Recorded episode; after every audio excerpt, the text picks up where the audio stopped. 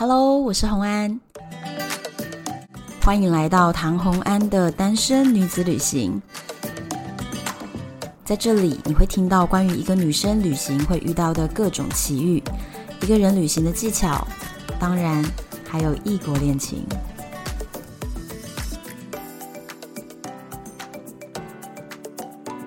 Hello，我们又回到了旅游的单元。然后这一集我知道大家非常期待，因为呢，上一次我跟小荣聊到一半，然后我们还有好多没讲。因为当然啦、啊，小荣就已经出国七年半，怎么可能？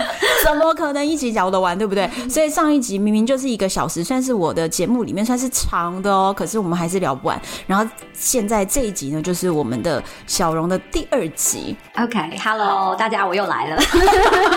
对，好，我们这一集就是还是还。是以你之前的那个七年半，就是虽然说就是一次旅行，可是这个一次就是七年半这么久，而且是我人生的第一次一个人自助旅行。对对，然后就这么久，就是完全从一个菜鸟，然后直接哇一直往上冲，对不对？一直冲到一个就是算是旅行，现在应该难不倒你了吧？就是对了，应该就是现在去哪里都不会怕的。那你总共到底多少个国家？这七年半里，我走了五十四个国家。哇，然后再加上你以前去的国家，所以你现在总共六十五六十五个国家。对，因为我旅行了大概六十个国家。然后我们今天录音的一开始，就是前面聊天的时候还聊到说，我们两个一个人去了六十五个国家，一个人去六十个国家，可是我们好像都没有去过邦交国。真的耶？对，就邦交国到底在哪里？其实我一直对这个问题也有疑问，我还蛮想知道，期待有人可以告诉我。就是真的好难抵达。那所以我们虽然就是去了六十几个国家，但是呃。还是没有邦交国，但是呢，这六十几个国家也是包含了很多很特殊的地方。嗯，因为你就是也去了拉丁美洲，我主要都是在欧洲跟南美洲。其实我没有去到中美耶，你没有去中美，你就去南美。我没有去中美，我都在南美。然后你有去啊？你只是被拒于门外啊。古巴，古巴，其实古巴对我来说，我把它定义成加勒比海的岛国。它中美，它它在中中美，在中美。对对对。然后那个也是一段惨痛的经历，因为就是古巴也是一段惨痛的经历。在古巴，然后就你是对，为什么你会都没有钱，还是怎么样？领不出钱，对，领不出钱，因为我习惯身上没有什么现金。然后我到了古巴，想要领钱，发现我的提款卡，我试了拉哈巴那所有的提款机，从机场到市区，所有提款机都领不出钱了。然后就睡机场。然后我身上总共就只有六十欧跟七十，呃，六十英镑跟七十欧元是我身上所有的现金。唉。然后我就这样很辛苦待了十天，然后最后两个晚上是睡在机场的。哦，我懂。嗯、然后就就对就对古巴充满了一种纠结的情绪，还蛮纠结的。但我在那里交到一个很好的日本女生朋友，然后对，就是我们两个就是同时间生病，然后还遇到一个会讲日文的古巴医生，给了我们感冒药。哇！所以我觉得其实虽然那十天真的很惨痛，然后很辛苦，可是。也算是一段很难忘的经历，也算是有感受到古巴人的友好啦。对，那一位古巴医生，对，他给了我们两个感冒药。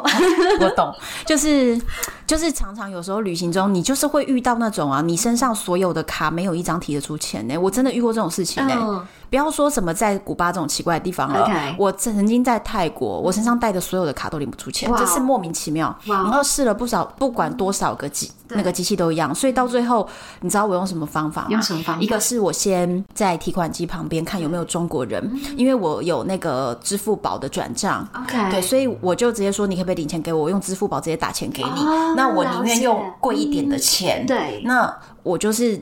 至少我可以有现钞在手上，因为你知道，像泰国那种地方很多夜市根本不会、就是、没办法收信用卡、啊。对对，所以你一定要有现钞，所以我就现了这样。然后再来是还有一个是我在我的脸书上求救，我说我在泰国竟然一就现金领不到，我快疯了。然后呢，哦、台湾的朋友就说你在曼谷吗？我有认识谁谁谁在曼谷，你跟他约见面。然后然后那个人见到我以后，他就把他身上的港币，然后。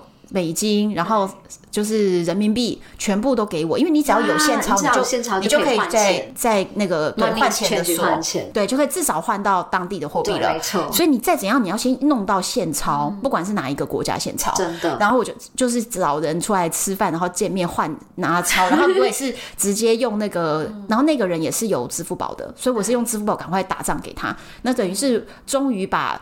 虚拟的货币换成了现钞在手上，你才有办法生活。我那后来就用什么方法？对，然后你那个时候领不出钱，真的可怕、欸。而且我在古巴，就是我去古巴的时候是二零一四，就是在那个没有网络的年代，那时候还没有，那时候还没有所谓的无线网卡，也没有 WiFi，然后上网你要到 Computer Center，然后买一个小时十库。其实我跟你讲，到到二零一八年我在跟 Kenny 谈恋爱的时候，都还是这样，很惨。我二零一四去的时候就是没有网络，然后我也没办法跟任何人求援，对，真的很麻烦，真的很麻烦。古巴就是一个就是让你所有的旅行难度变得很高很高的一个地方，但是，但是他现在变了。你知道，在我跟 Kenny 分手之后，他们当地人的手机都可以连三 G 网络了，就是突然大跃进。天哪，对，好不可思议哦！搞什么啊？我跟 Kenny 都分手了。因为你知道不能联络，然后或者是他每天都要走一两公里才能够到网点，然后去上网找我，这个事情就是增加了你的痛苦感。对，很对，所以就是没办法及时联络。对，所以你的那个感情消磨的特别快，这样子。肯定，但是也没关系，反正至少我们知道说以后如果我们要去古巴会会方便一点。所以你在古巴就还被卡在机场。对，我也是，嗯、我在古巴也是一段受苦受难的十天。哎，那你觉得你去了大概六十几个国家，你觉得最危险的国家你会说是哪些？就是真的治安上的危险。我个人，因为其实全世界就是两百多个国家地区，嗯，嗯，嗯，然后就是联合国承认一百九十三个国家，我一直去了六十几个，但我自己觉得，以我走过的这些国家，我自己觉得最危险的是巴西。巴西真的是晚上，如果你一个人走在街头，你有一种毛骨悚然，你觉得就被当目标的感觉。它真的就是很很差，很差。而且我跟你讲，巴西是我难得遇到，连当地人都会跟你说，你哪些地方你不要去，那个地方真的治安很差，连巴西人当地人在路上都会担心直接被穷棒打昏。我印象很深，印象很深，就是在上一集我有提到我在巴西里约跟就是我的 host 还有两个中央社记者被抢的事。对，我记得那天回去，我心情很沮丧。我一直记得那个抢匪就是那种面目狰狞的表情，嗯、我还是一直心有余悸。然后因为我很怕他伤害我的朋友或者我的 host，嗯，然后那天回去刚好就是跟我的里个里约朋友在跟我约隔天见面。嗯、我跟他说，我觉得我这一两天我在想我要不要出门。嗯，他就问我发生什么事，我就说我们今天在拉帕，然后被抢，巴拉巴拉巴拉那个。我的巴西朋友他就跟我说，我是巴西里约土生土长的巴西人，我今年二十八岁。你知道我被抢过多少次吗？我连算都不想算，我每一次都只很开心，就是我还活着啊、哦，好乐观哦。然 后他就是当他说这一副这么稀松平常的时候，我就说，我觉得你们怎么可以把被抢当做就是生活的日常？我说我完全不能接受，我来自一个这么安全的国家台湾，我没办法想象你们怎么可以就是被抢当做日常，然后只要觉得自己没有受伤，然后自己生命没有危险就是好事。他们都觉得手机钱都是身外之物。我觉得我听到的时候，我有点一种豁达，这真的是。来自的背景文化不同，价值观也不同，会差很多，对，差很多。因为其实我跟你说，就是当很多人问我说，一个人旅行你会不会担心安全问题的时候，其实在我自己真正的经验里面，嗯、我人生只有一次被抢，对，那一次是在台湾啊。你在台湾被抢？对，我在台湾没有被抢过，我是在台湾.然后。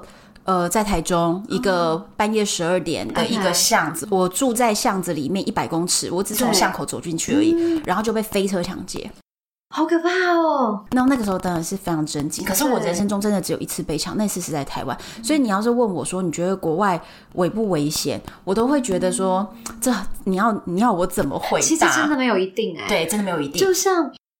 就像你说，大家都会问说，你一个女生在国外旅行不危险吗？嗯，那被偷、被抢、被骗，我有都遇到啊。在巴西里约直接光天化日被抢，然后在智利刚刚提到说遇到臭水党，就是对对对，其实。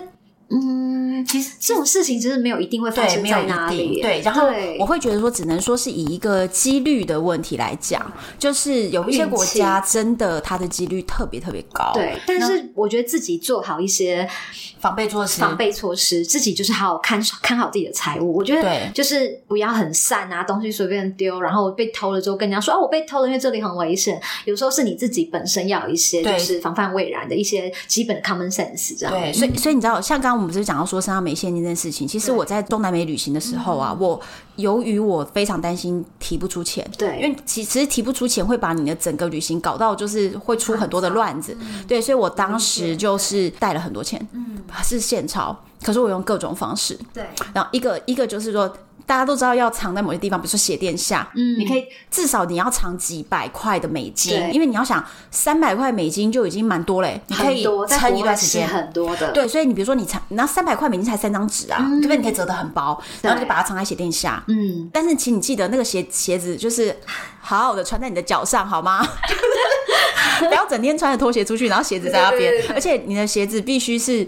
不能看起来很贵，你知道吗？很贵鞋子会被偷走。那再来是，比如说包包的某些地方你要藏，嗯、然后包含了我身上的话，嗯、呃，除了就是会有一个比较贴身的小袋子以外，我会有，我不知道大家在大网上可以查，就是有一种腰带。OK，里面内侧有拉链夹层。哎，我不知道这个东西。你不知道这东西，这这可怎么可以不知道？这个东西真的很厉害，就是你在网络上查说藏钱腰带，你就可以搜得到。Oh. 台湾其实什么虾皮拍卖什么上面都会有。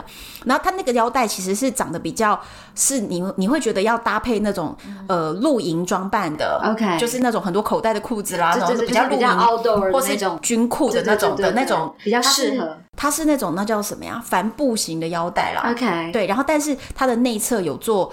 那个拉链可以藏钱，对，然后我就把那个钞票一条一条就折的细细的。Oh. 那钞票本来就很薄，所以我在那条腰带里，如果你好好的一个一条一条慢慢的塞进去的话.至少可以，我觉得塞个一千美金不是问题吧？一两千美金可以塞进去。对，所以那那至少它在你的腰带上。哇哦！但是就是腰带不要乱放。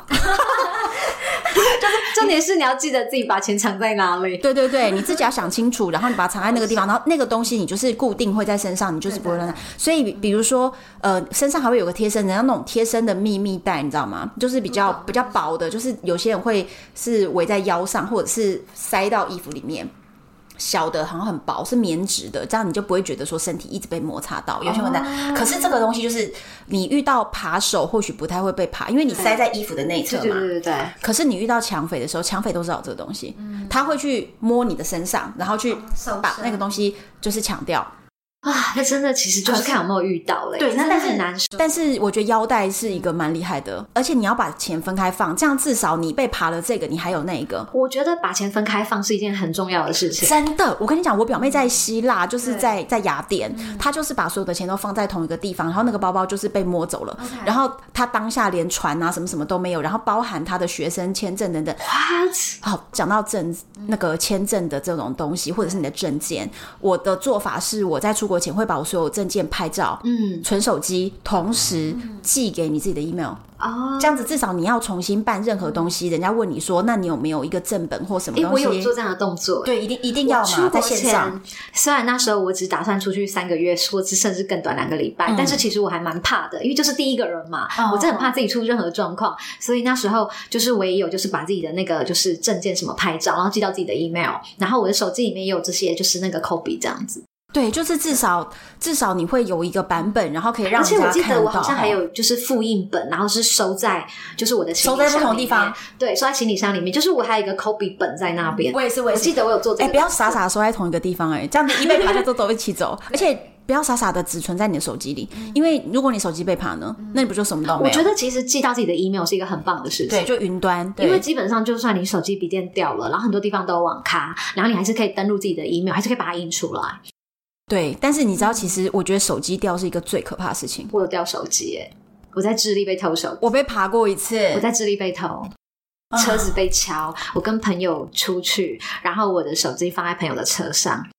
智利我真的常常听到别人车子被敲，车子被敲，我手机就没了，我当下超崩溃的。手机真的是哦，手机真的不知道该怎么办。你知道现在最可怕的是，你很多东西的网络登录，它都要你手机同时做认证。而且现在没有人会去记得别人的电话号码，或是别人的 email，或是别人的 Facebook，或是别人的 IG，全部存在手机里。所以手机一掉，其实你突然不知道跟任何人该怎么联络，因为你没有那个联络方式。所以告诉大家，如果你用的是手机，请你要是云端备份你的手机，你知道吗？像 iPhone 也可以直接云端备份你的通讯。我之对我之前在蒙古也是掉了一下，掉了那个手机被爬。对，我在路上其实就就是那个是最后一天，就很放松，就拿手机在那边拍来拍去。结果就在拍来拍去之后，我就顺手把它放到后口袋，这就是一个愚蠢行为，因为你就秀给人家看你的手机在你后面。大家不要把手机放后口袋，你放在前口袋可能没有问题，因为不会有人。来摸到你的身体的正面，而且从前口袋不可你不可能没有感觉，对，一定会有感觉。如果有人要捅，而且。那但是后口袋是别人只要撞你一下，对，你可能会觉得哦，你肩膀被撞到了，但是其实就被拖走，就把它，对对对，就这样。而且那个时间发生就两秒钟，所以我就说你被盯上其实就来不及了，你知道吗？对啊，对。然后当当下其实我我隔天就要进俄罗斯，嗯、然后那那时候是我人生第一次去俄罗斯，我心里也是超害怕，觉得俄罗斯战斗民族，然 后会不会在路上拿那个 AK 四十七把我打晕？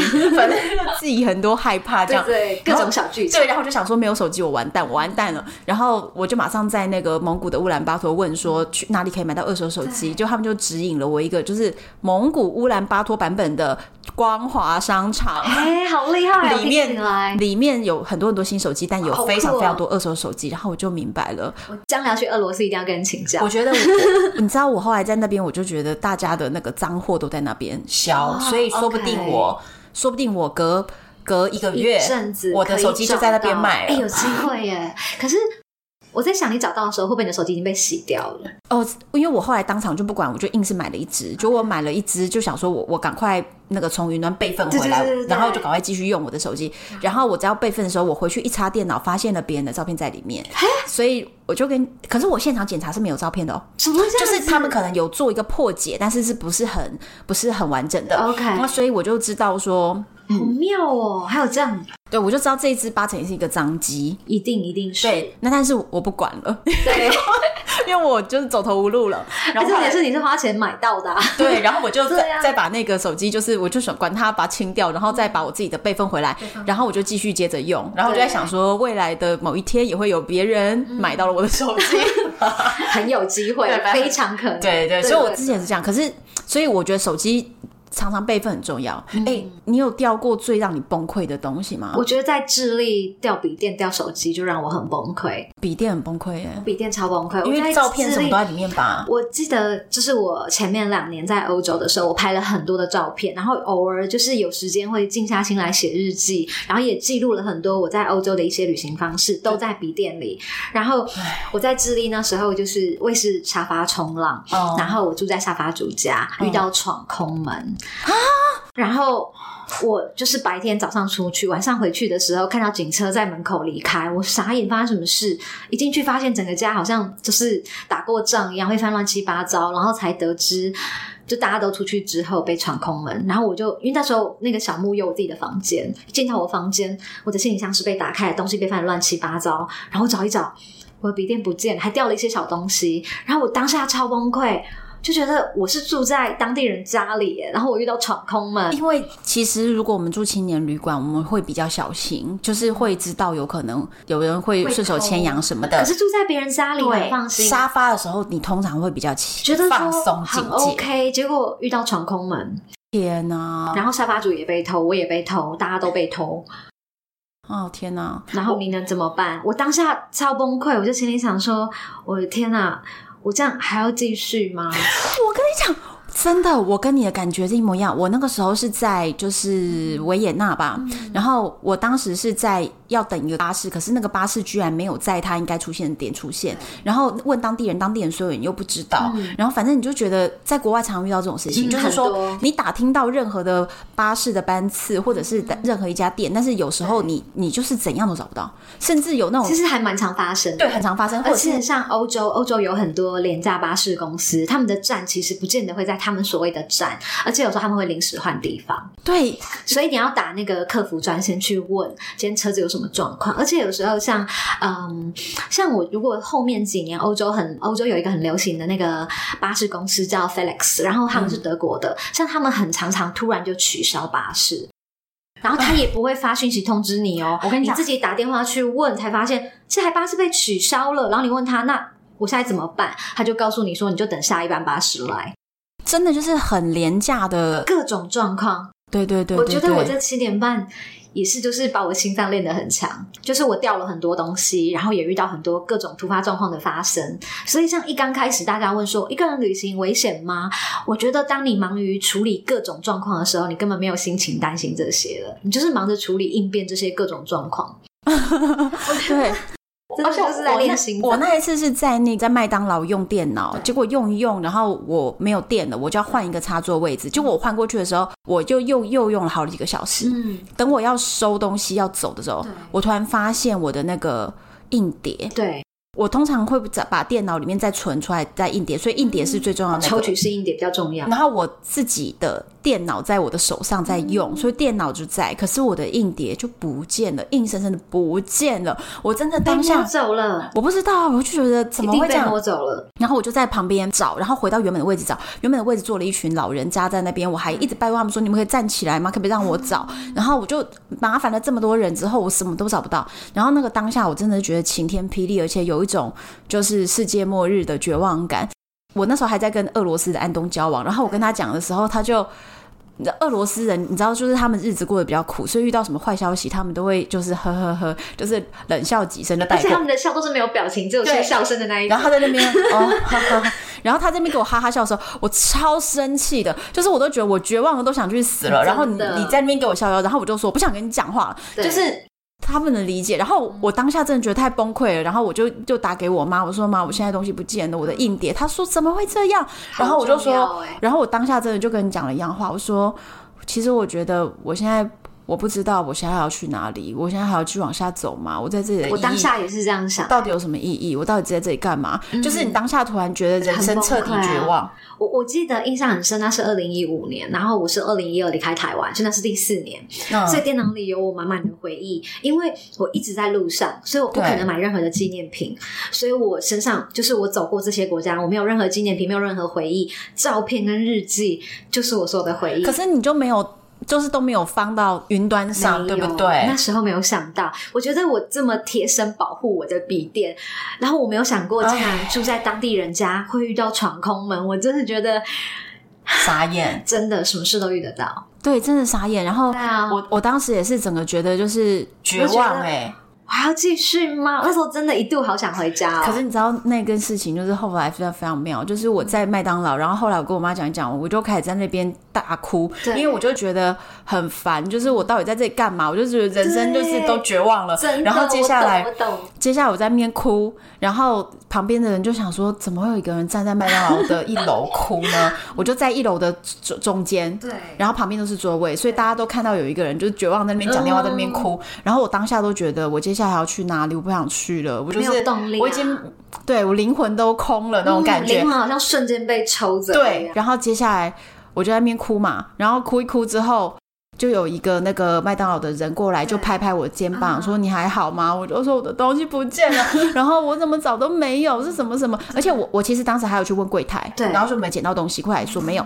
就后来那个清洁人员就拍拍，然后就拿了一个东西说：“你在找这个吗？” 然后我就找到了，所以不是被摸走，是被当做垃圾丢掉了。没有，他就他就收起来，然后可能他还没有收到那个遗失物的地方啊。OK，反正就是有一个有一个时间差就对了，很幸运呢。对，然后我就在想说，还好我当下没有即刻的离开那一间，我就在那里哭。然后我在那边哭的时候，就是他后来跟我讲嘛，然后我真的就是马上就是眼泪都还没干嘛，马上就说：“哦，你刚刚不早点拿给我。”然后他就说：“哎呀，没事了，没事了，什么什么安慰我。”然后旁边的人就响起了掌声。这也是一个很奇妙的回忆耶。对对对，就旁边的人也是想说，这个人情绪起伏超大。可是那种失而复得，要是我那时候可以找得回我的笔电，我应该也会超开心。对，但找不回了，整个人像疯子一样，就是 超开心。对对对对，因为我都会想着，天哪，我也想不起来我里面到底有多少照片跟多少笔记，但就是没有了。对我来说，真的就是那个东西最重要，很重要的回忆。那如果我的手机有备份的话，就是手机本身硬体掉了，就是花钱可以解决。嗯、可是里面的记录掉了，真的很崩溃啊。对，我印象很深，我二零一五年就是先在智利南部的 Chiloé 岛上面遇到闯空门，笔电被偷，然后隔个几个月在智利北部的 Iquique，然后就遇到车子被抢，手机又被偷。我那时候真的就一度崩溃到说，我到底还有需要继续旅行吗？我都不知道为什么后来继续走，欸，回想起来，因为回来台湾也没有比较好啊。我觉得难过好像是一时，对，因为其实过了就又还好，因为其实到最后你就会理解到一件事情，就是说。人生这条路上，你一定要学习去面对失去，真的。然后面对失去，你只能放下它。没错，因为其实才有。其实你当下那么痛，然后你回到了台湾，然后难道那些东西会回来吗？其实也不会。会啊。对对，所以其实那个那个当下真的就是那种感觉。我觉得应该是哎、欸，因为我也算不清我这七年半到底掉了多少东西，可是。但我人还在啊，就像我巴西朋友说的，我还平安的活着就够了，我可以创造新的回忆。你已经升升级为巴西人价值观了，没有，我已经是半个拉丁人，真的，我都跟人家说我是半个拉美人，就是那种乐观跟豁达。我觉得是哎，我觉得我觉得拉美人真的特别乐观豁达。对，我觉得我应该就是有学到他们的，就是一半吧，一半。那你有什么防扒手的技巧吗？我个人其实我不是很清楚怎么防扒手，但我就会像你刚刚说的，鸡蛋不要放在同一个篮子里，我的钱都会分开放。我一定会有就是两个不同的皮夹放不同的钱，然后我有就是比较多的钱，我会藏在不同的地方。我跟你讲，嗯、我之前就是因为西班牙也是一个就是扒手世界知名的地方。哎，你知道美国有一个节目是在。就是在拍，就是世界各地的扒手。哎，真的吗？我不晓得。有一个这样的节目。然后这个节目呢，他就会到世界恶名昭彰扒手疯狂的地方，oh. 然后去付钱给当地扒手，说我付你多少多少钱，你可不可以现场就是比如说经过谁，你拍一个东西拍摄，可是你要答应我，我们拍摄到以后，我们就要把那个人找回来，然后你要把东西还他。哇哦！就是，但是我们就是要展现你扒手的技巧。OK。然后帮助我们提醒别人说。嗯是怎么样会被扒？哪一种人会被注意？对对，然后但是他们会去跟那些扒手沟通，说我付你比较大的钱，嗯、就是你可不可以今天配合我们这样子的拍摄？在西班牙拍了很多集，因为西班牙真的超可怕。然后扒手真的很多。我跟你讲，其实有有一些技巧，比如说你的手机壳上面一定要接一条链子，就是、我有看过很多日本朋友都有一条那个类似电话线的东西，他们都会对，然后你把它扣在自己的。那个，我看他们是挂着，现在或是连在自己的那个就是腰包上面。他们都有一个日本人很爱有一个腰包，对，他们会连在自己的腰包上，对，或者是你挂在你的那个裤头，就是有有穿孔的那个地方。对，然后这样子，人家要爬的时候，他一拉，发现这个东西被拉不出来，对，那他就会放手，因为他们都会用最快的速度去拿。然后这是一个，然后包含你，比如说口袋中如果有钱包，那你的钱包，你也可以在它的那个拉链头，或者是钱包会有那种小耳朵的地方。把它卡一个绳子或链子，嗯、然后也是拴在你的裤头，所以他们要拿的时候不会直接拿走。会被走到。对，而且我也有看过旅行者在 FB 上分享说，他们坐巴士，然后他就觉得他旁边那个人感觉一直在动来动去，然后后来他下车的时候发现他的钱包已经。在他的口袋之外了，哇！但是还好他有连那个绳子。但这种应该都只是防暗爬而已吧？如果是明抢的话，也防不了。明抢防不了，但是对，对，所以明抢就是我们刚刚讲，就是你要藏在一些，就是比如说鞋子或者是腰带，人家看不到的地方。对，这个是明抢，你一定会抢。而且你知道有人会带两只手机去拉丁美洲？哎，有哎、欸，对，就是其实我真的要被抢，就是比较烂的那只交出来。我在南美的时候遇到一些就是有准备的台湾背包客，因为他们已经来之前就先做好功课，嗯，他们都会准备两个钱包。然后假钱包就是里面可能会放一些过期的卡片，然后跟就是几块钱美金，嗯、就是里面是有钱的，还有一些当地的零钱，嗯、里面是有钱的，看起来有东西的钱包，跟一个他们真正在用的钱包。嗯、他们说遇到被抢的时候，就宁愿给那个没有什么价值的，对，但对方抢匪只要抢到东西，他一定会马上跑走。对，而且你知道，他们甚至为了要逼真度，会在幌子钱包里面塞一些些钱和一点点纸钞，就是最小面额的。然后同时还会有一张已经比如说过期或无效的卡，就是我刚刚讲的信用卡。对，对我觉得超聪明。遇到这些有准备的背包客，他们就真的会带两只手机，然后他们可能真正的手机就是在安全的地方才拿出来。那平常就是用那只比较烂的，然后比较烂的那只手机就是放当地的 SIM 卡。所以你联络的时候，你是用烂手机联络别人，然后真的被抢，你也就是比较不痛这样子。对，我觉得我遇到很多有准备的背包客，我觉得真的是我自己觉得还蛮佩服。有一种防抢背包，就是说它的开关其实是在背上，OK，然后你从背后去看它的时候是没有任何拉链头，什么所以它没有办法去开你的包包。对，因为它不知道开关在哪里。这样也很棒。然后它的开关是藏在贴你的背的那一侧，这样也很安全。有这种对，那可是那个包包就是也是好几千块，那但是有比较贵，有比较简单的方方法是，如果你自己的包包啊，甚至不用上锁头哈，因为其实你常常要开关开关，如果你要上锁头，你也觉得说每次都要去解那个锁很烦啊。对，我觉得只要上一个类似那种登山用的那种梯形的环哦，OK OK OK，要这个梯形环就好了。那你就只要把它扣上，你会觉得说，哎，那这个并没有防盗效果。其实它虽然嗯用手再多一个按压就可以把它解开，但是由于多了一个动作，嗯，那你就不会是扒手目标。我我我认同，因为像我记得之前好像我也是在南美的时候，也是遇到一个日本的旅伴，他也是他都会挂一个锁在他的包上，但他的那个锁其实是挂在他的包有两个拉链，他其实挂在没有在用的那个拉链上面，真正常用那个拉链没有挂，没有就真的锁起来。我就问他为什么你的锁不是锁在那个真正的拉链上？嗯、他说我这个锁只是给人家看的啊，因为扒手看到的时候他会直觉哦你的包有锁，他宁愿去找好下手，所以其实就是一个警，就是让对方就是一个。觉得啊，他觉得烦，他觉得你不是一个最好偷的对象，对他们会选择那种最轻松可以偷的，因为他要抓时间。对对对，所以只要稍微就是加一个扣环，把它就是扣上，嗯、就是很简单，都已经可以有防盗效果。其实我觉得有很多就是小配包都是可以防范的。我还我之前还有个东西，就是电脑其实有一种电脑锁，它会有一条线，然后你可以把它锁在比如说床头，那个是之前的电脑都有一种孔，一一种小小的孔，然后你就可以把它锁在电脑上，就像。你有时候去看电脑展，OK，展示了那么多笔电，哦，他们会锁起来，他们是不是都有一条线牵在那个桌子下？你就不会把，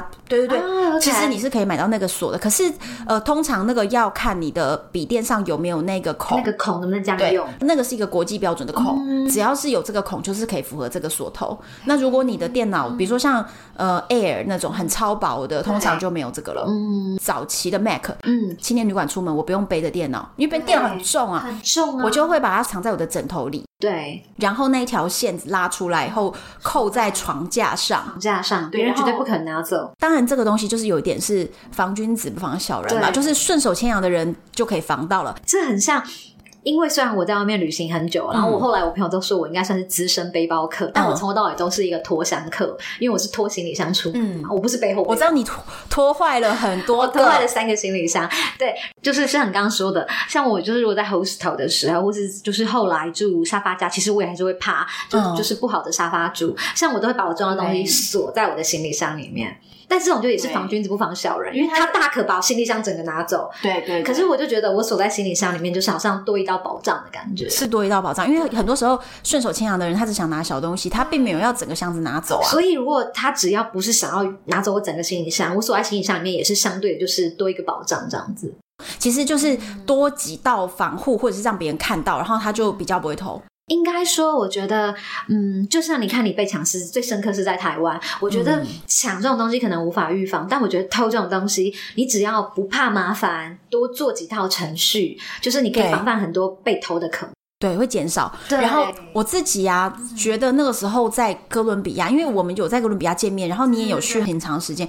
你觉得哥伦比亚算不算一个危险的地方？我觉得哥伦比亚蛮安全的。你觉得巴西比起来，跟巴西比没有办法，巴西就是已经顶级的了，你知道吗？我在巴西待了六个月，我也在哥伦比亚待了六个月。相较之下，我觉得哥伦比亚蛮安全。扣掉大城市不说，像 Pocota、Medellín 跟 Cali 这三个最大的城市嘛，嗯、这三个最大的城市都有一些相对比较危险的区域，对对对，比较难一点。而且是 Pocota，就是有些区域真的蛮危险，当地人也会建议你不要去。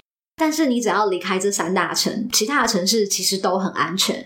但在巴西就没有哦，在巴西就算你去到很偏僻的小镇，他们还是会告诉你说，你还是要小心。巴西是一个没有一个角落你可以放松的国家，但哥伦比亚你只要离开大城市，其实都很安全。因为像像在哥伦比亚很妙的是，在波哥大那边，我们就是有先打听，然后你就问当地人说，呃，哪一个区域不要去住？对，波哥大真的要特别注意，有些区域真的不适合。所以其实很多国家，你只要先上，比如说不管是背包客栈，或者是你想办法在网络上问。现在其实，在脸书上面有很多，比如说中南美社群或赖上面有一些社群，可以先打听。对，你可以打听，就是哪些区域不要住，他们会跟你讲。对然后我甚至自己在波哥大就很明显，就是它最老城区的地方真的特别乱，就是连晚上都会有人。啊，我记得你就是住在老城区，不是？没有没有没有，我住在安全的区，可是、欸、可是我是空拍机被旅馆的人偷啊！对对对，我想起来，我是被旅馆人偷，我不是在路上被抢。嗯，可是我有认识其他的旅客，对，搭同一班机的，他们就是真的在路上，然后拿着食物，就会被那个没有食物的人、乞丐或者是流浪汉。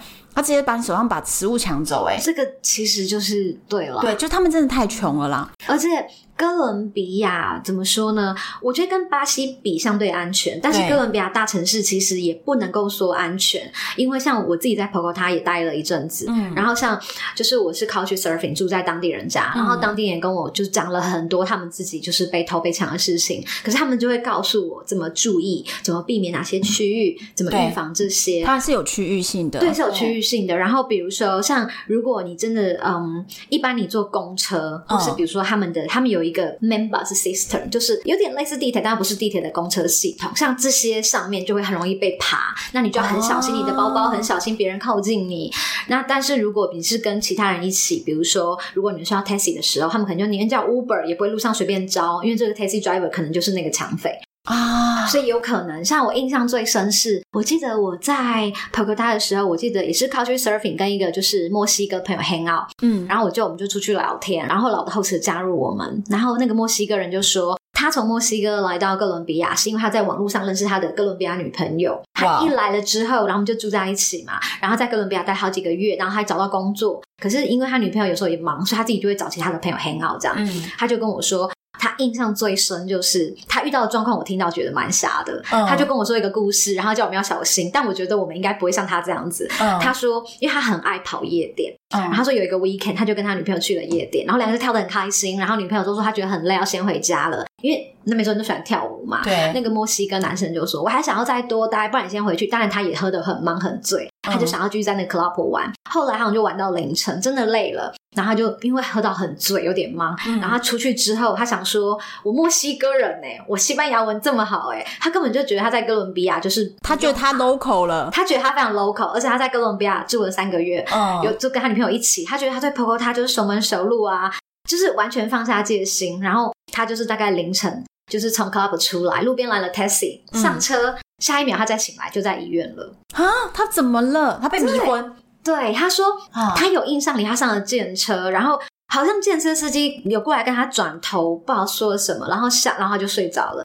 下一秒他还醒来，他在医院，然后醒来的时候吓到，怎么在医院？他有受伤吗？他没有受伤，他身上所有钱都被，就是钱钱包都被扒走，他就是被洗劫一空，丢在路边了。对嗯，然后那时候那个护士就跟他说，他说哦，因为就是天亮的时候，警察发现你在路边。然后叫不醒你，就把你送来医院，然后做了检测。他就是他好像就被人家喷了那种，就是类似迷幻迷幻药之类的东西，你会马上睡着的。嗯、他应该是被喷到那种喷雾，所以他就立马睡着。我有另外一个朋友也说，他在中南美发生一个很奇妙的事情，是他们有两个人坐在一间咖啡店的一个角落的位置，嗯、然后他的行李放在角落的里面，所以也就是靠着一个墙角，嗯、一个大行李箱哦。对。结果居然他们聊了三四个小时，然后之后要走的时候发现，哎，行李箱呢？不见了。对，然后他就想说，请问那个那个墙角是有什么暗门吗？还是怎么样？各种状况啊。对，一个很大的行李箱怎么可能会不见什么？结果然后店里面呢，监视器刚好就没有拍那个角落。对。然后店里的店员每一个人都说不知道，这么大一个行李箱怎么会不知道？的然后再来是。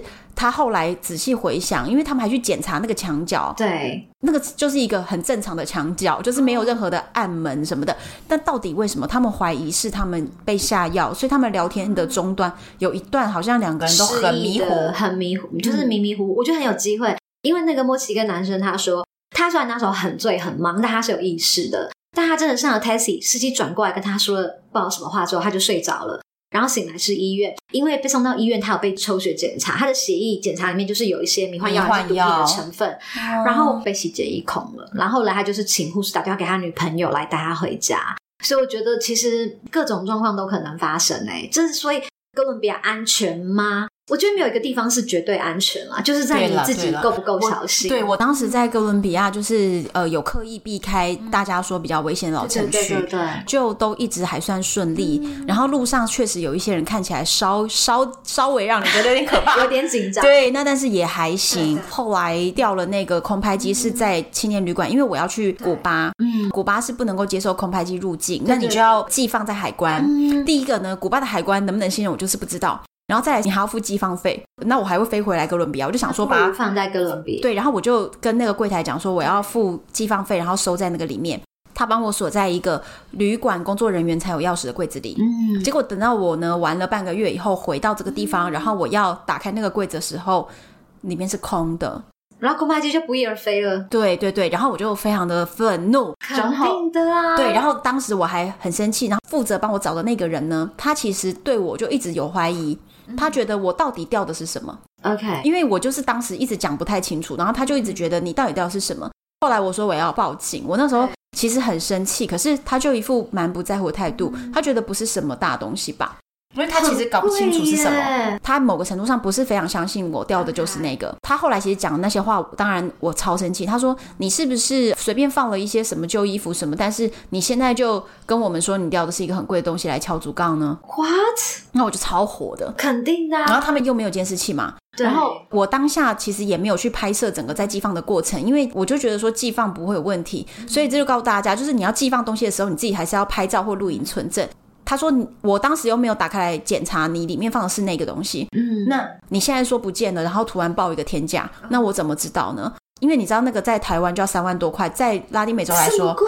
对对对，南美应该更贵啊。那就是一个天价的东西。对，而且他们本来就是大家都比较穷嘛。对，所以他就会觉得我我在是大开口勒索他。”那个时候我还叫他陪我去报警，然后报警的时候我就把我列的东西，就是一个一个型号都列出来，因为其实那一包里面最重要是空拍机，但是其实还有一个镜头，还有一个脚架，就是还有一些东西。他就说：“你现在又说有镜头了，你现在又说有脚架了。”我说：“这有，可是最贵的就是那个空拍机。嗯”然后他就一直觉得我在乱讲，反正他对我也有一个质疑，他也觉得是他是被敲竹杠了。反正我真的觉得就是无言。然后，所以那个时候，我对于哥伦比亚有一种就是非常不爽的情绪，哦、就是肯定因为遇到不好的事情。对，然后其实很多人都很喜欢哥伦比亚，可是我就是因为这件事情，然后我就非常内心就是有一个结，我就很不高兴。就我跟你讲很神的事，嗯、就是在去年，OK，二零一九年底啦。对。然后有一天，我的我的 IG、我的 email、我的 Facebook 全部都收到同一个人的讯息，就是当时陪我去报警的那个人。OK。然后他就跟我说：“我是那个当时陪你报警，我是某某青年旅馆的那个人，你记得我吗？”嗯。然后他就说：“我要跟你讲一件事情啊，请你跟我联系。”我就在想说是要联系什么？你好，就是还在真的很气。对，是有什么好说的？我好奇哦，隔了这么久了。对，结果我就传讯，都说哦嗨你好。结果他刚好线在线上，他即刻打来要试讯，我就想说干嘛了还要试讯？对，然后结果我试讯的时候，他就跟我说，我我们前阵子青年旅馆在改装，对，然后我们就请了一个木工过来，那个木工是我们这么久以来都配合的，就是已经配了十几年的一个木工。然后那个木工来的时候，他的儿子长大了，嗯、然后要来帮忙。对，然后他就他就让他儿子在他车上跟着一起，就是搬东西啊什么的。结果他就跟这个弟弟在聊天的时候，弟弟就说：“我们家有一台空拍机，很棒哦。”他就说：“哦，真的吗？”他就觉得。空拍机这么贵的东西，对啊，你们怎么会有？一个木工怎么买得起？然后他就试着问他说：“对，你们家什么时候有这个？这是新的吗？”他说：“没有啊，我们家已经有这个，用它两年了。”然后接着说：“对。”他就想一想，他觉得他突然想起那个时候我去古巴的时候，嗯、对，他们有做一个浴室的木工整修。就是，他就突然联想起这个事情了，他就突然想到说，我一直在说那个他觉得不听不懂的东西，对，不知道实际上到底是否存在的一个空拍机，然后就这回居然就是那个木工说有，结果他就跟那个弟弟说，那你跟你爸说，嗯，呃，我们装修完阳台之后，可不可以带这个来帮我们拍影片？对，他心里想的就是他要怎么跟这个木工开口，对，因为他觉得八九不离十就是我的东西，对对对对对，因为。在那边不可能有人买得起，然后他还问那个弟弟说：“你爸爸买这个回来，他说他花了多少钱？这个很贵吧？”他说：“没有啊，才哦，比如说五百块啊，就是很便宜的一个价钱。嗯”然后说是在路边有人二手货卖的，他就觉得这一听就有问题。对啊，对，结果后来真的他们那天就带了空拍机来帮他们拍的时候。他就默默的找到了我当时在 Booking 上的评价，因为我当时非常生气，我觉得这间青年旅馆就是有贼，而且就是你们内部的贼。嗯，可是他们当时还一直反过来质疑我说我在敲竹杠嘛，因为他们真的那不是内部的贼，是外部的贼。对，反正就是一个这么这么这么混乱的状态，所以我当时很生气，把所有的事情，包含我的报案三连单，全部都放在 Booking 的评价上。对，这就是我的复仇。他就拿出了那个评价，对，然后就给那个木工看说。你看一下这个评价，结果那个波工看一看以后就沉默了。哇，找到找到凶手了。对，然后他就说，呃，如果你觉得就是这个东西的话，不如我我把它还给那个人，你觉得呢？然后他就说好。所以后来他就真的把那些东西要了回来。嗯、其实其实主要是空拍机的设备。他就说他在波哥大，他看要用什么方式，有没有人要到亚洲玩带过来给我，因为对他们来说，一空运费用太贵，太贵。对，然后就说看怎么样，或者是我有什么认识的人在那边。结果我去南极之前，就有一个也要上南极船班的朋友，他刚好在整个拉美玩，然后他要去波哥大。对。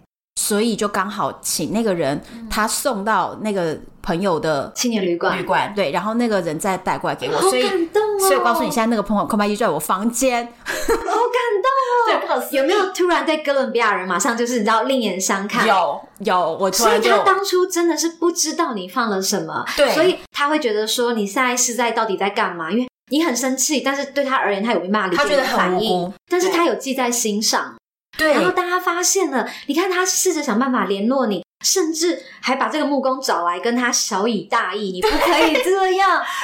对，有没有突然觉得知道我们为什么我们爱哥伦比亚？对，所以我后来其实，而且他还一直跟我道歉，他说他回想起他当时一直在怀疑我是不是在在骗他。对，所以他呢也讲了一些难听的话，他就说他他也觉得很抱歉，因为他现在发现我讲的全是真的，嗯、就是真的我掉了这么一个东西。应该说当下你们两个都在气头上，对，因为一个被偷，一个觉得被冤枉，对对对，然后两个人说话都不好听的时候，那个气氛一定很糟。对，结果后来他就帮帮助了我把这个东西弄回来，然后他就问我说，好感动，而且他前面都没有开任何口，他最重要的还是帮我把东西弄回来，确认我都收到了，还问我说东西好不好。我有一个请求，不知道你愿不愿意，就是那个 评价可以帮我拿掉吗？他们真的很冤枉，他们真的很冤枉。而且他就跟我解释说，他们后来其实为了不要再发生这个事情，他们有在里面的公共区域都有加装监视设备。Okay, 对，他们真的很认真。对，他就说他们其实很用心在经营，他们也不想要这样。嗯，对，所以他们后来也是有在改进啊什么。你有没有给他一个好评价？我后来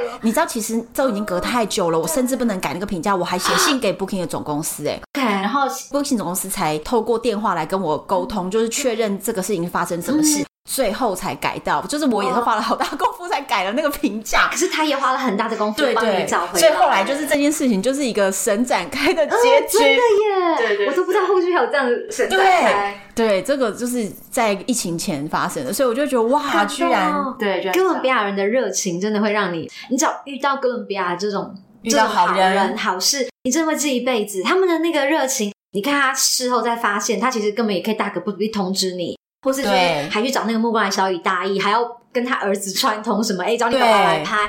但他就是为了要替你找到当初你说的那个凶手，也还自己一个清白啦。对，所以我就我觉得很感人。后来对，后来我就觉得哇，好加分，好感人哦。所以我就觉得，嗯，那这样哥伦比亚还想再去，是不是值得再去？大推，对对，还想再去，大推。嗯，我觉得旅行中很多就是太多不可预期，对，就真的很多很有趣。你在旅行中都怎样交朋友啊？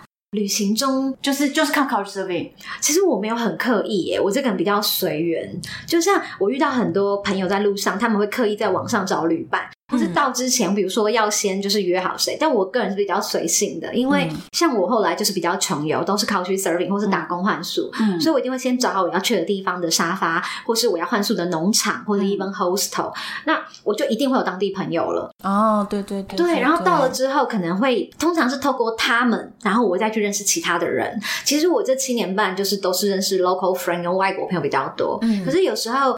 呃，就像刚刚一开始你提的，可能因为我在南美洲待的有点久，嗯、所以我在南美洲的时候很意外，就是会有一些台湾人跟我联络。对呀、啊，然后我不知道为什么，其实我在南美的时候，我没有很刻意去主动找别人，但是都会有些台湾朋友，就是透过 Line 啊、Facebook 啊，然后就跟我说：“哎，我们可以在哪里约见面？”那我很久没讲中文，我一定很开心啊，哦、所以我就会跟他们见面。那时间搭得上就一起玩。我觉得我交朋友还蛮随缘的，就是我不会刻意说我要特地去交朋友。但是可能透过沙发、透过换宿、透过主动联络我的朋友，就会认识一些人。因为因为我觉得一个人旅行啊，如果你没有一个 open mind 的话，对，你可能会一整天都不用讲到一句话。哦，有时候真的有时候一整天一句话都讲不到。对，所以其实我觉得就是要能够突破这一步，知道怎么样可以跟别人开始交谈，开启一个交谈。沙发主人，你一定会跟他对话，那你就已经开启了嘛。对。那但是像比如说在青年旅馆的话，我就有发现一个小技巧，uh huh. 就是呢，我觉得常常啊，在领到房间的那个号码，然后你知道你要到哪一床的时候，往往呢，心理压力最大就是你走进了一个房间，嗯、当你走进去的时候，你躺在床上的人。一定就会同时目光就投射在你身上，因为看是谁哪一个新的室友又来，看新室友是谁，对不对？对，然后你知道那个时候心理压力就超大，因为所有人都看着你，你就会想说，所以到底哪一张床可以睡？对，就是你会有点茫然感。我就知道说，每一次走进房间的那一刻就是一个关键时刻。所以我后来都在这一刻交到朋友。Oh, 我如果在房间里面.只要一有人进来，对，我已经是第一个跟他打招呼说嗨，这个床跟这个床你可以选一个。嗯、oh.，就是我是在这第一刻跟他打招呼，跟跟他讲这个，oh. 那个人就会觉得说啊，在你知道汪洋中 找到了一个浮板，一个浮木，好有趣哦。对，就是因为那那个心境，对，我是可以理解的。对，通常在这个时候，然后蛮有趣。的。而且我我之前交到最多朋友的青年旅馆，是因为那个青年旅馆最烂，就是烂透了，连床单都还没干透的那种，反正就是很烦，嗯、各种各种烂，和厕所各种脏，和 WiFi 各种不连接，是，然后大家就很不爽，都在抱怨，嗯、然后因为大家一直抱怨，就变成了好朋友，然后大家就会一起说。啊，这青年旅馆这么烂，待不住。然后大家一起去看电影，大家一起去 hang out 去干嘛？对，很有趣的。青年旅馆真的是一个很容易交朋友的地方。对，但我觉得可能每个人的呃情况都不一样。像我就真的是属于比较被动型交朋友的人，我比较不主动。但我每次在青旅，可能我在找床的时候，或者有人新进来的时候，我都是那个就是被人家打招呼的人。你看还好吗？是不是有我这种人？所以我觉得就真的是情况不一样。对对对，但就是。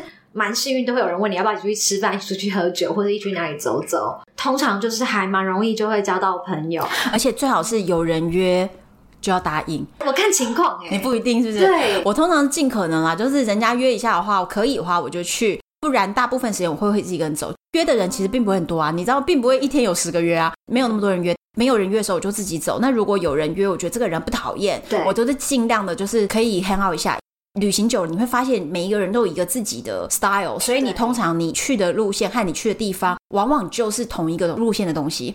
所以如果有不同的朋友，他会带你去一些你可能没有想过的一些地方。像之前还有那种青年旅馆的人就约我说，他今天晚上要参加一个酒吧的万圣节化妆晚会。然后接着他就带我去他的另外一个留学生朋友家.然后用他的化妆品吧我们大家就变成跟鬼一样，对，然后大家再一起去，然后结果他去的是超 local 的店.那个店 local 到整间店只有我一个人是外国人，是对亚洲人，很特别。然后店里的人也一直觉得这个人怎么会来，嗯、所以就觉得很有趣。那么 local 的店，说不定没有他们带，我也是去不了。对对，所以就是尽可能，我其实我会觉得一个人旅行真的要多交朋友、欸，哎。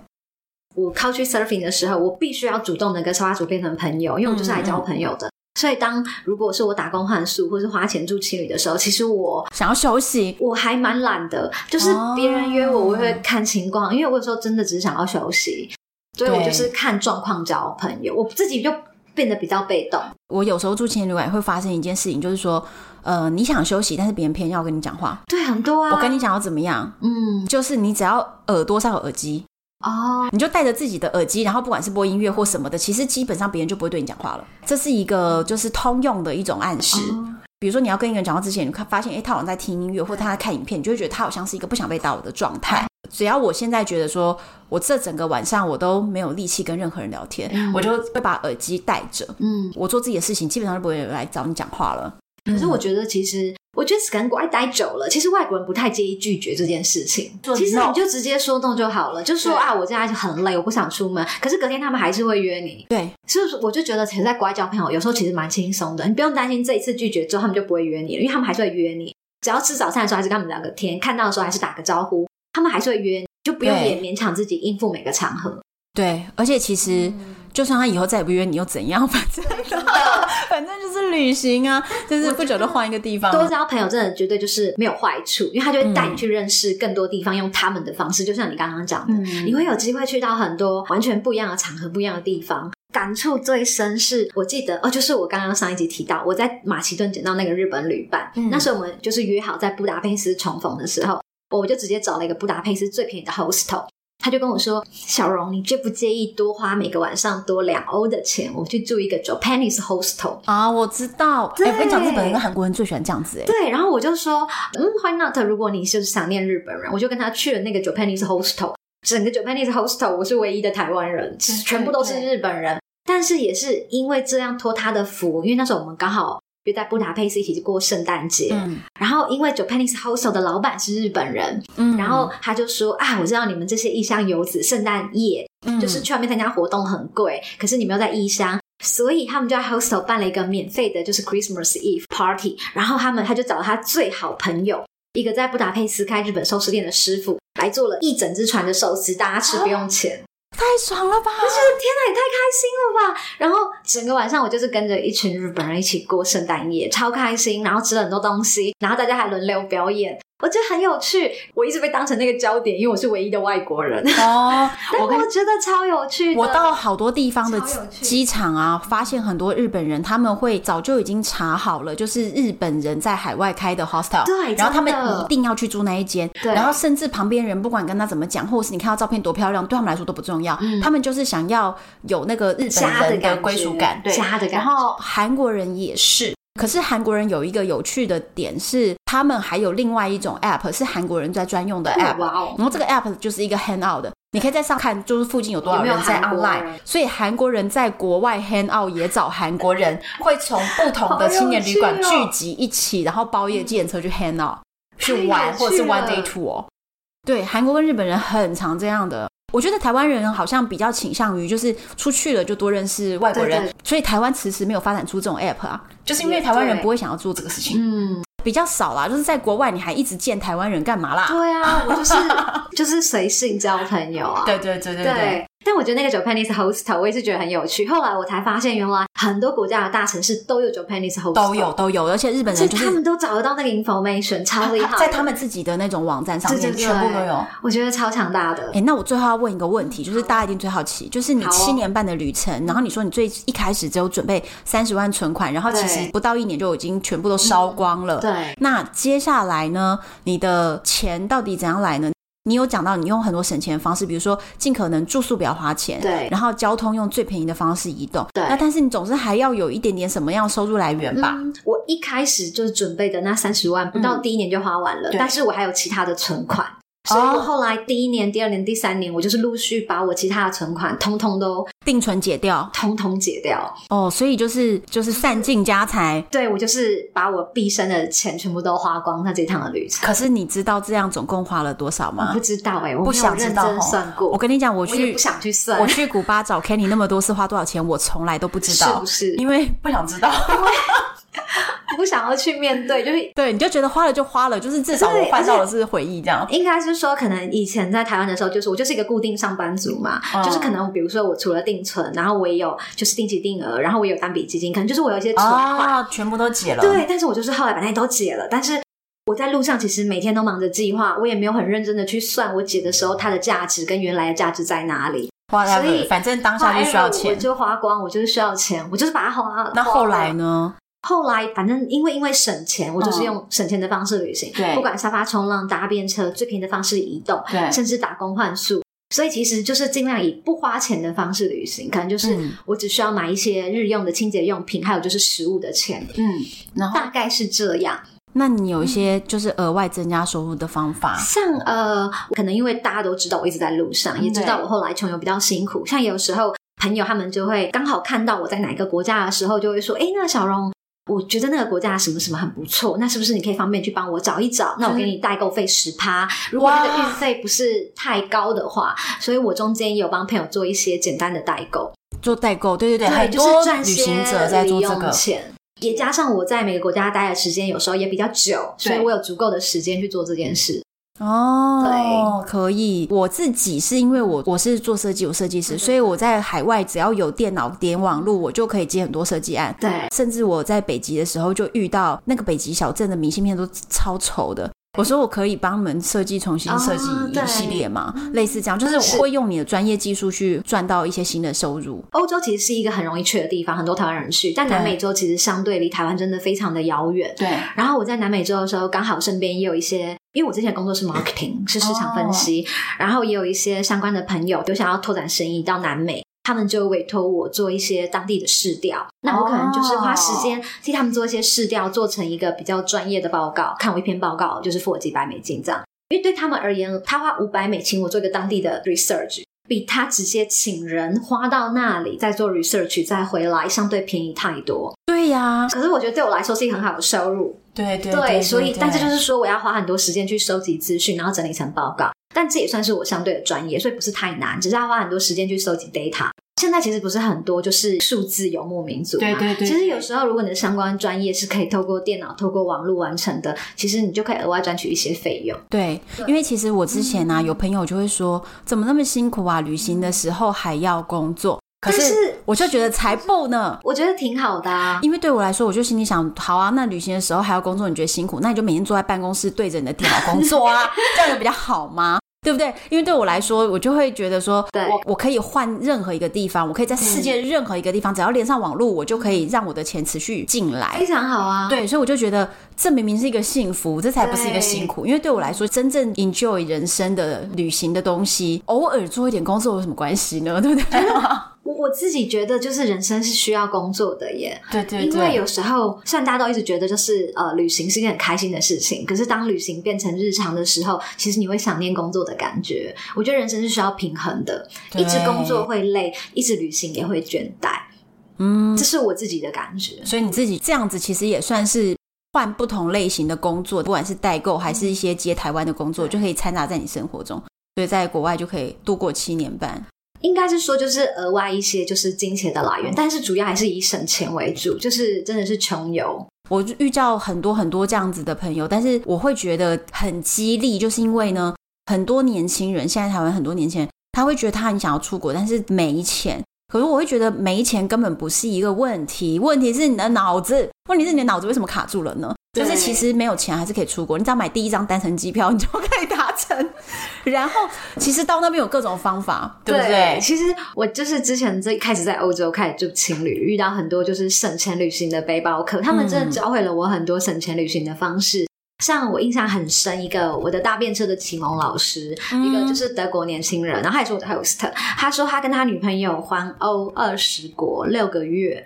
没有花到一毛钱哈，他们他们连吃饭都是他们全程 camping，然后他们全程 hitchhiking，啊，他们全程搭便车，全程都露营，然后需要洗澡的时候就去 couch surfing。我就说，那你们总要花钱在食物上吧，因为他们交通跟住完全不花钱，对，他们大部分的时间都是在教堂旁边扎营。我就说，那你们吃呢？然后他跟我说，像西欧国家很多的 supermarket 有一个法条。食物只要过期就要立马丢弃，所以他们就去超市不可以贩卖过期食物。我知道，所以他们晚上在超市关门就去超市捡当日过期的食物。我知道，所以他们那六个月都这样捡食物，没有花到钱。我知道，我跟你讲，我也认识很多这种，就是直接去超市外面捡食物。所以我觉得，嗯，我觉得要说你没有钱不能穷游，应该是说，我觉得你可以吃苦到什么程度。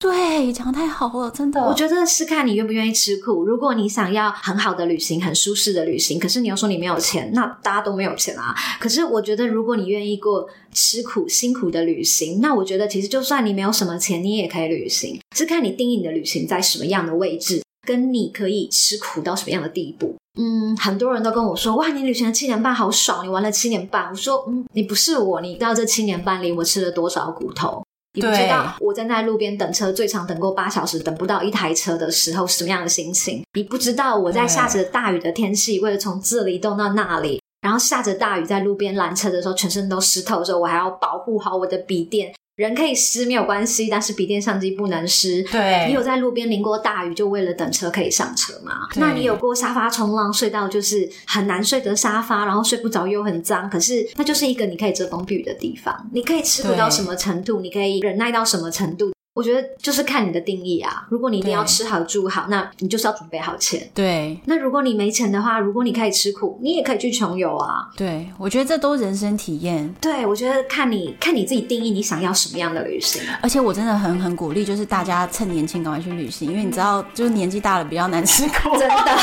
我个人觉得，真的是年纪越大，就是要吃苦，真的是不容易。比如说年轻的时候，你在夜车上照样可以睡，对，然后到了还继续玩。嗯，可是。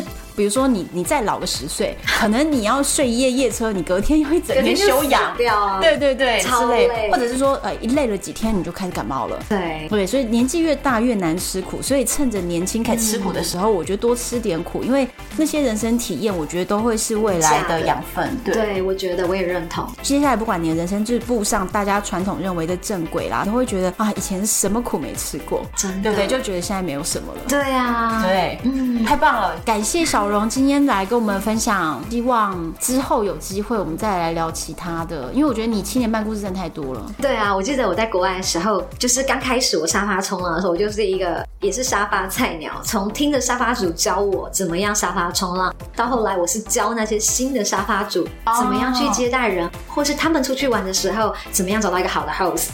我也没想到，我到后来就变成我本来是一个听故事的人，到最后变成是一个说故事的人。对，太棒了。对，好。之后我们再来想一下有什么主题，然后我们再来聊。好哦。对，那如果你喜欢我们今天的节目呢，或者是有什么想要跟我们分享的话，就到唐红安的粉丝专业，或者是单身女子旅行的社团，或者是 Apple p o c k e t 下面留言给我们，这样都可以哦。然后我们都会亲自回复。敬请期待下一集。我是红安，拜拜。拜拜。